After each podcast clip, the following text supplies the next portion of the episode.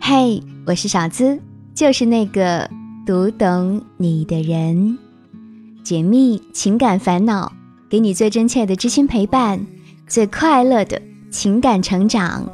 这里是每周一晚为你送出的《我知你心》。收听节目时，可以点击播放页面的订阅按钮，打开微信，直接搜索“小资我知你心”。就可以查看到本期文稿以及所有配乐，或是新浪微博直接艾特小资我知你心，来跟我近距离互动吧。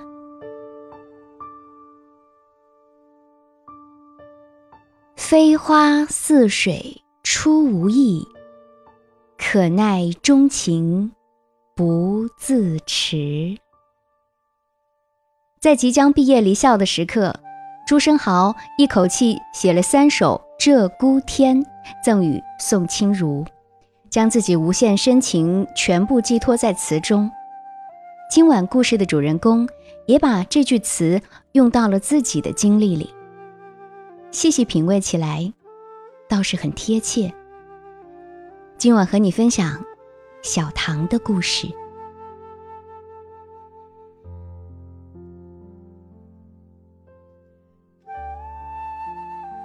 小资姐你好，听你的节目有一段时间了，一直犹豫要不要把自己的经历写下来，后来想想写出来也是一种倾诉，于是便有了下面的故事。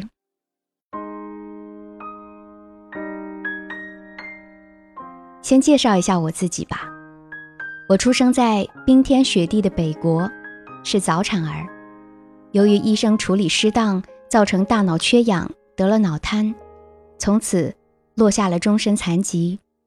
所幸抢救及时，因此属于轻度，智力、语言、行为均无问题。四岁时又做了手术，六岁才会走。现在已经大学毕业，除了上下楼梯和台阶有困难，其他与常人无异。大学时候。我喜欢上了我们班的一个女生 C。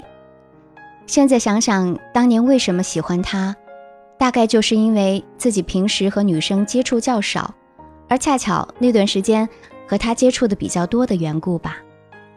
那时，我们只是很自然的接触，没课的时候在教室聊天，假期的时候聊 QQ。我从没有表明心迹，后来不知为何。我们班很多同学都知道了我对 C 有好感。一次，我和他寝室的两名女同学在校外吃饭，我和 C 的事儿自然成了话题。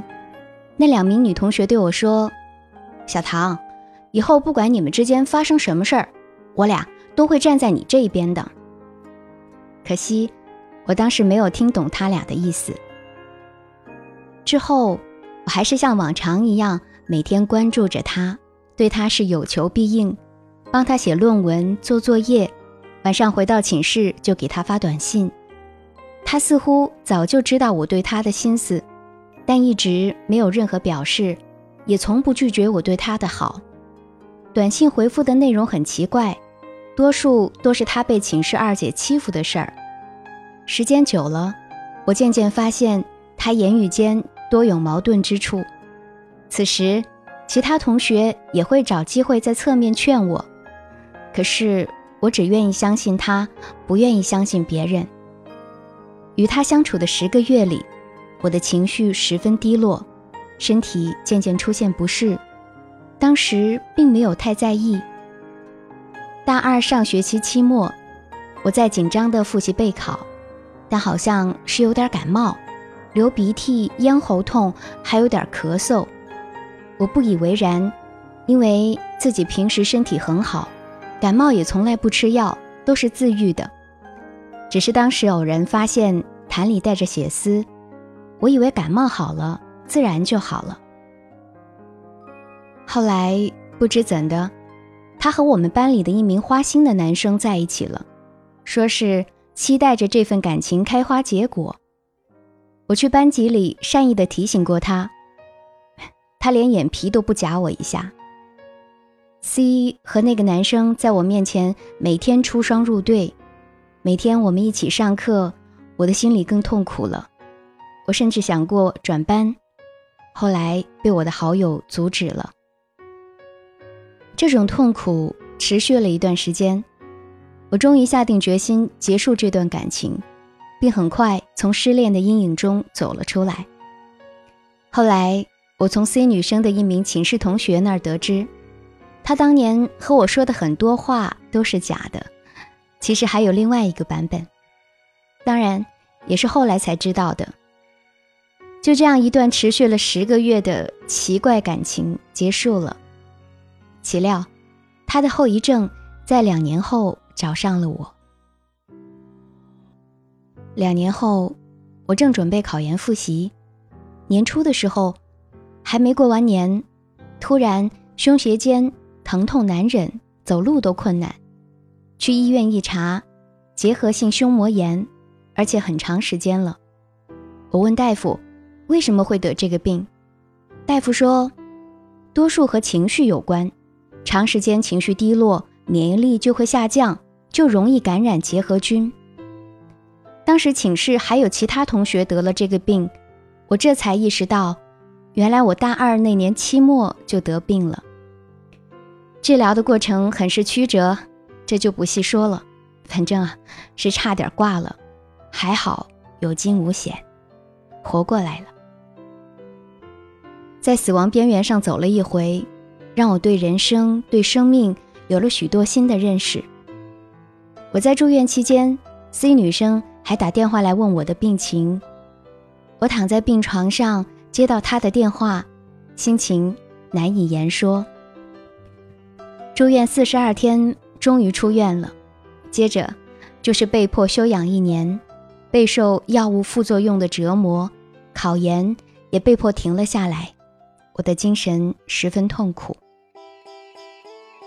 一年后，我大病初愈，鼓起勇气接着复习考研，偶尔也在自己的微信公号上写写文章。说实话，经历了感情的欺骗和一场大病的洗礼。我本以为今后我再也不会对其他女孩产生浓烈的爱了，就像歌词里唱的那样，那样浓烈的爱再也无法给。就在此时，一个叫冰冰的女孩闯进了我的生活。我和她是通过微信认识的，我们都是学中文的。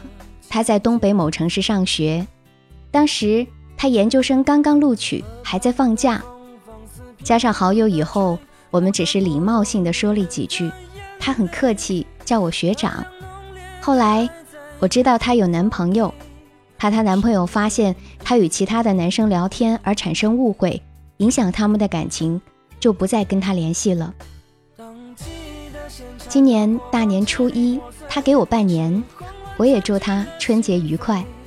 然后我就准备放下手机，可是。她连着发了几条微信给我，说她男友是直男癌，不理解她。我起初以为只是他们情侣间闹闹别扭，就劝她应该多体谅、多理解、多和男朋友沟通，让他们和好。然而，随着她的倾诉越来越多、越来越细致，我发现她的男朋友虽说算不上是渣男，但却是一个自私、不负责任的男人。而且男孩的父母对东北女孩有极深的偏见，极力反对他们在一起。鉴于这种情况，我改变了态度，劝说冰冰和她的男朋友分手。但是冰冰很犹豫，她极力想挽回这段感情。在此后的很多天里，她几乎每天都跟我发微信，和我聊她与她男友之间的事儿，还有她与父母间因为感情的事儿发生的矛盾。我就尽力的安慰他，想方设法逗他开心。随着交流的增加，我们彼此之间渐渐熟络起来。他也愿意敞开心扉和我聊一些私密的话题。冰冰经常说我真的很懂他，我也发现我们两个很多观念都是相同的。我的一些观点，冰冰也很认同。慢慢的。我发现他是一个简单、善良、心思单纯、孩子气重、面对感情有一点笨笨的女孩。她对感情的态度非常认真，特别痴情。我开始暗暗感叹，她男朋友是身在福中不知福。我们起初只是打字聊天，后来他就给我发语音了。一次，他问我为什么今年要去威海定居工作，因为之前我跟他提过这事儿。我告诉他我有脑瘫，东北的冬天路太滑。我出行工作都不方便，所以才有了这样的打算。接着，我们又谈到了感情的话题，谈到了我的实际情况。我告诉他，我不想让喜欢的姑娘因为跟了我受委屈，所以我打算一辈子单着。当时，冰冰马上对我说：“嗯，可能我想的比较理想化，但我心里真的是这么认为的。”我就觉得，有时候一个人特别有知识、精神高度特别高的话，就是会帮你个人层次提升很多，会让大家不仅注重你的外在，更注重你的精神世界。今年二月中旬的一天晚上，冰冰告诉我，她决定今晚就和男朋友分手。我怕她情绪失控，恰巧那天我也有事儿，于是借故说。嗯，今晚我也有烦心事儿，睡不着。这么着，今晚我陪你吧。冰冰开始不同意，见我说不是特意要陪她，也就答应了下来。那一晚，冰冰哭得很伤心，希望我能一直陪着他和他聊天。那天晚上，我一直陪着他，我们俩几乎一夜没睡。第二天上午，冰冰告诉我，我就觉得你特别暖。一直陪着我，我好有安全感。但这种安全感，我在恋爱中从来没有过。听了这话，我很替他难过。这以后，我们更熟了。我会主动给他发微信，说这说那，他也会主动发微信给我，告诉我这一天他都做了什么。我总是劝他多读书，好好完成学业。不过，他似乎对学习兴趣不大，我也从不勉强，告诉他不必勉强自己，开心就好。一次，冰冰提到开学之后要她前男友陪她去医院看病，就是他们在一起时带来的一些病。当时我觉得，既然分手了，就不应该再藕断丝连，以免他再受伤害。于是我说：“不用你男朋友陪你，我陪你去吧。从我到你那儿。”高铁也就四个半小时。当时我想的是，如果医生问起什么，我就揽到自己身上，省得他在医生面前难为情。可冰冰说不用，说他已经害怕去医院了。大概就是这个时候，我发现自己开始期待着冰冰每天给我发微信，我想知道他每天在做什么。要是哪一天没有他的消息，我就浑身不自在。我这才意识到，我喜欢上了手机屏幕对面的姑娘，小资姐。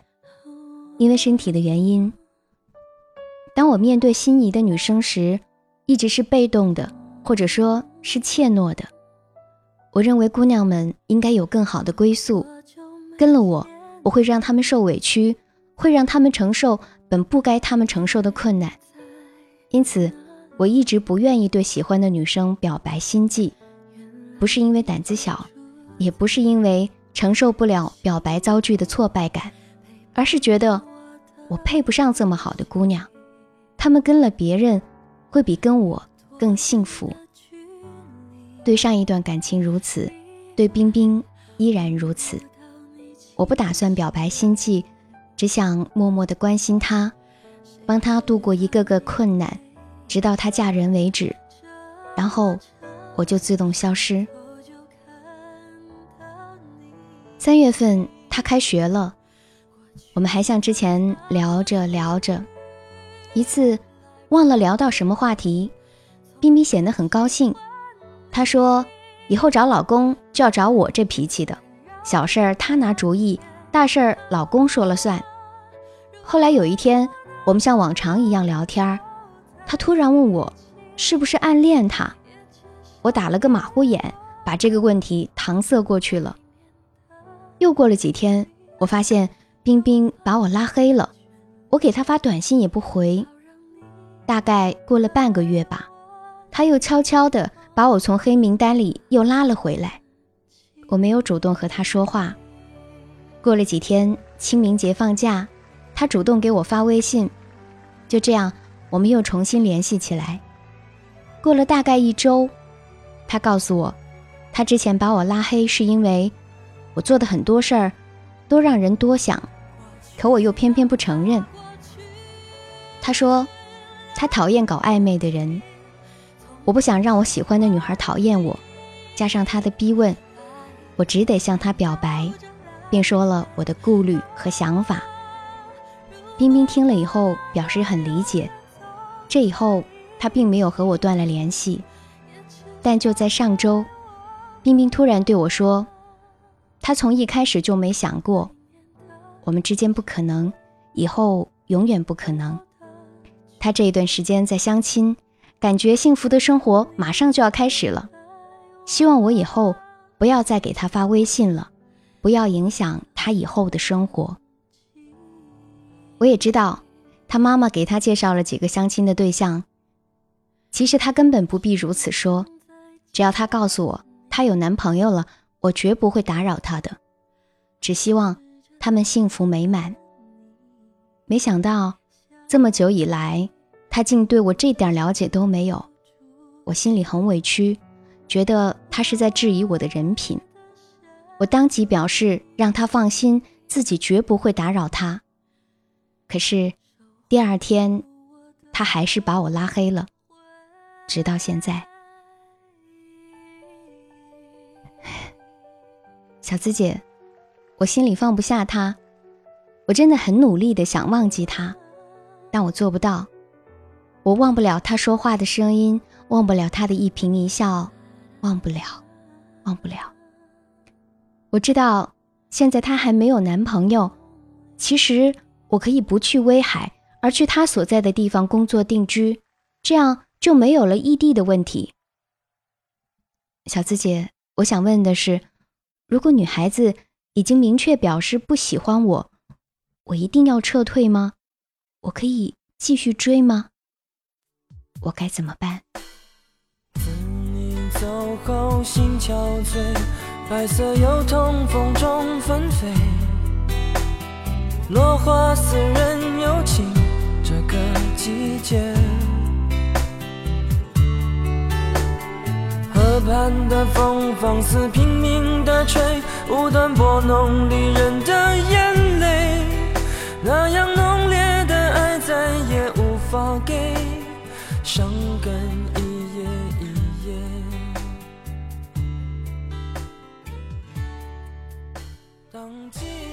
嗨，你现在收听到的是《我知你心》。喜欢我的节目，记得点击播放页面的订阅按钮。要告诉大家，除了《我知你心》，我还特别为你精心打造了一档祝你收获完美婚姻和爱情的私密课程——小资思密达。我会深度的来和你分享两性相处、自我成长等困惑和秘密，你记得来听哦。未来，让我们携起手，一起收获幸福美满。现在可以点击我是小资的主页头像，加入喜马拉雅我的 VIP 专属会员，即刻收听私密课程。你有任何情感疑惑，也可以在收听页面点击向他提问。如果不想自己的隐私被曝光，还可以选择和我一对一语音情感解答。可能很多人听到这儿，会觉得冰冰这个女生做的太绝情，对她这么好的男生说拉黑就拉黑了。可是我们站在付出者的角度，如果女生很清楚自己的心，并表示两人以后绝无可能，那么断掉联系会不会更快的能帮助男生更加清醒的认识到，这个女生？和我是无缘的，我该继续去寻找属于自己的真爱了。如果对方一边对你表示自己不会喜欢你，一边用有事儿没事儿的来撩你一下，把你当备胎，让你总感觉自己好像有希望似的，那么对于付出者来说，才是最大的无情吧？这不是浪费资源吗？小唐的故事读起来暖暖的，让我们看到了他身上所具备的那些美好品质，在先天不足的情况下，并未悲天悯人，靠着自己的努力不断上进。不卑不亢，坦然地接受上天给他的一切，这让我很惊讶于陪伴他成长的亲人们的耐心呵护。他温和而善良，坚强而从容，和同学们相处融洽，甚至女生们都纷纷表示愿意做他的使者。他就像是一个温暖的知己般对待自己有好感的女生，并充当了情感垃圾桶的角色。积极的为对方出谋划策，衷心希望所爱的人获得幸福。是的，他是一个懂爱的人，不但专情纯粹，还不求对方回报，用包容的心对待所有的这一切，是一枚十足的守护型暖男。可我们是人呐，不是神，我们在付出的同时。内心也如此渴望得到对方的爱。如果你再继续充当女生情感垃圾桶的角色，恐怕就只会让自己持续的深陷在负能量中，不可自拔。好不容易活过来一回，下一次就要吸取经验了。做一个默默的守护者是很感人，能把自己齁死，可它并不能帮你获得属于自己的幸福啊。顺便告诉大家一条能够让对方爱上你的法则：任何关系都不只是单向的投入，需要双方一起努力付出才能走得长远。如果你想要对方也重视这段关系，更爱你，那同样也是需要他的不断投入。列夫·托尔斯泰写道：“我们并不因为别人对我们的好而爱他们。”而是因为对他们的好而爱他们，这句话不是没有依据。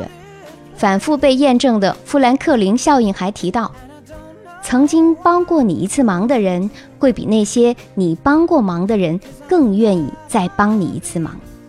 换句话说，要使某个人喜欢你，你要让他为你付出。很多失恋者都曾经凄然地说过。我不会再这么爱一个人了，甚至会大言不惭地说：“哼，我再也不相信爱了。”可是当你再次遇到的时候，该来的还是会来，你还是会不由自主地陷进去，哪怕不敢明说，可内心啊，就像是一汪春水，对方有意无意的一句情话，就能撩起你东风般的荡漾。不管受伤多深，你总是能从过去的经验中成长。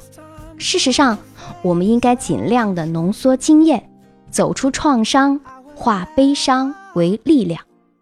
如果你从失去的这段关系中没有学到任何东西，那么你以后只会重蹈覆辙。也许小唐长得不帅，在你看来甚至有点怪。但当我读到小唐身上所具备的这些美好品质时，我比他本人要乐观。也许幸福离他并不遥远。暖心男孩，我想对你说，你值得拥有最好的爱，你值得对自己好，也值得别人对你的好，这才是对自我的肯定。总有一天，会有个女生真正发现这一切。别灰心，当然，这需要你在未来更加的努力。如果你必须做些事情证明你自己，那么就去做吧。重新寻找爱情之前，让自己成为一个独立富有的人。如果你想去寻找爱情，那么靠自己的能力去寻找吧。相信自己，准备就绪，则爱将回归。小唐。加油！